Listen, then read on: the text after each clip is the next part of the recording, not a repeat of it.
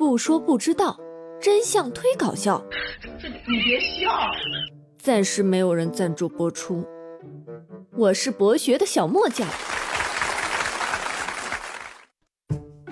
大木君，我今天给你讲讲好莱坞吧。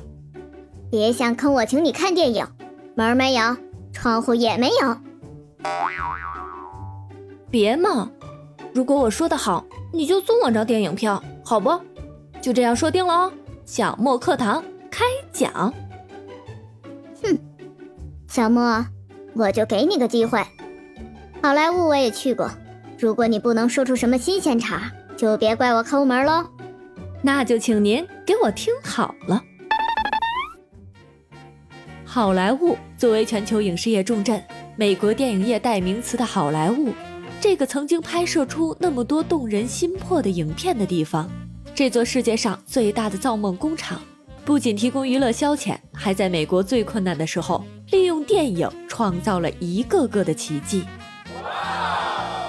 在这个几乎每个人都能随口说出几部好莱坞大片的年代，你是否有想过好莱坞是怎么来的？切，我还真的知道。一八八六年，房地产富商哈维·威尔科克斯在洛杉矶圣莫尼卡山脚下买下了零点六平方公里的土地，当时地名还叫卡胡加山谷，还只是一个农业区。然后戴伊达就是哈维的夫人，在一次火车旅行时。身边有一个来自俄亥俄州的女子，闲聊时，这名女子谈到她位于俄亥俄州家乡的城镇叫好莱坞。戴伊达很喜欢这个名字，回到家后就建议丈夫维尔考克斯将他们的牧场取名为好莱坞。哼，如果在二零一零年以前你说出这个由来，可能你是对的，但是我可以很准确的告诉你，好莱坞这个名字。还是与一名中国移民有点关系的，你信不？嗯。房地产富商哈维在一八八六年就买下了这片土地，却还是作为农场来使用。真正把这里发展起来的，却是好莱坞之父霍巴特·约翰斯通·惠特利。惠特利是一位成功的地产开发商及银行家。据不完全记载，全美各地约有一百四十多个城镇的建立与他有关。在一九零零年左右，惠特利来到了现在的好莱坞山时，就相中了这个地方，并且在一九零三年就开始发展这里了。好莱坞的开发经历了几十年的功夫，惠特利根据他在全国各地开发城镇的经验，知道将一片农地变成吸引人的城镇，旅馆和银行是必不可少的。因此，他在现在的好莱坞大道上盖起了著名的好莱坞宾馆。二十世纪初，宾馆开业后就成为了早期好莱坞的地标。在一百多年的岁月中，好莱坞宾馆几经变化。二十世纪五十年代被拆除后，原址重建了办公楼，后来又开发成文化购物区，还有著名的杜比剧院。而杜比剧院在二零零一年十一月九日启用，就成为了奥斯卡金像奖颁奖礼的永久举行地了。那也是跟惠特利有关系啊，怎么又跟中国移民扯上关系了呢？还有，为什么我的版本就不对了呢？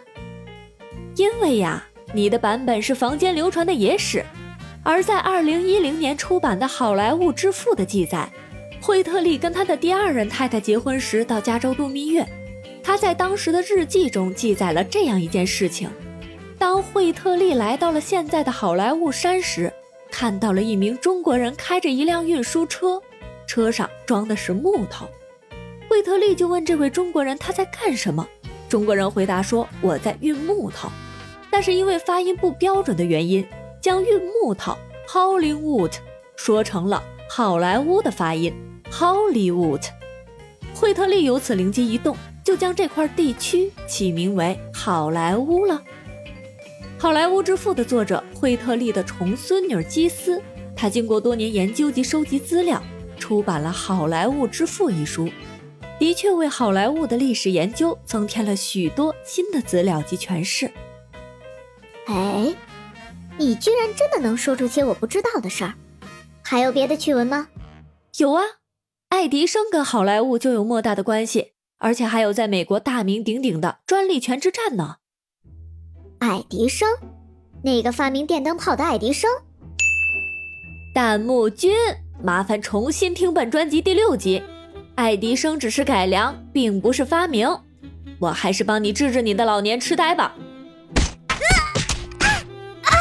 说爱迪生是最早的专利流氓，证据确凿。好莱坞的崛起就是明证。好莱坞是世界的电影之都，全年少雨的气候适合电影拍摄的需求，周边还拥有多样的地理环境，海滩、沙漠、森林和山峦，风景秀丽，气候温和。其实这些都不是好莱坞崛起的主要原因。美国电影产业选址好莱坞，纯粹是流窜作案的结果，目的就是离专利恶魔爱迪生越远越好。而好莱坞离爱迪生老巢新泽西州最远。各位宝贝儿，因为帮弹幕君治疗老年痴呆浪费了太多的时间，请允许我在这里卖个关子，我们明天继续。好消息，记住哦，从现在到五月二十号五二零当天截止，头五百二十位订阅并给予五星评价的听众会自动获得本节目送出的喜马拉雅巅峰 VIP 会员月卡一张，不是抽奖，没有门槛，先到先得。你还等什么？快去关注、订阅、评价吧！